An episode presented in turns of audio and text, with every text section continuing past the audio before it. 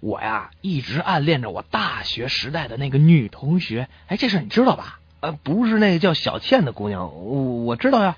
上个星期，我给她写了一封情书。哟，看不出来你还有这么一手呢。哎呀，哎，别吓唬我了。我本来啊是想把情书给她，可是怎么也不好意思拿出来。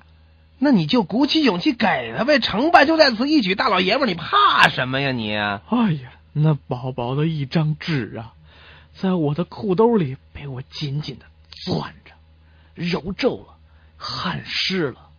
它就在我的面前，可是我死也不敢拿出来。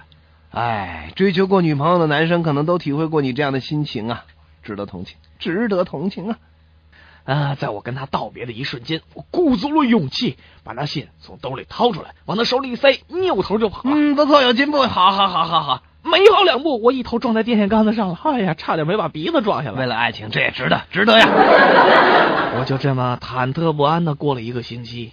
他昨天真的给我打电话了，约我出来。哎呦，哎呦，这不是有戏了吗？你看你怎么还愁眉苦脸的呀？我把自己收拾的跟皮尔斯布鲁斯南似的，兴冲冲的我就去赴约会了。就就你，到了他的面前，我故作镇定，等着听他开口。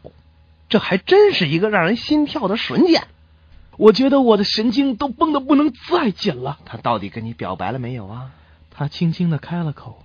说出了一句我意想不到的话：“我爱你。”上个星期你临走的时候塞我手里一百块钱干嘛呀？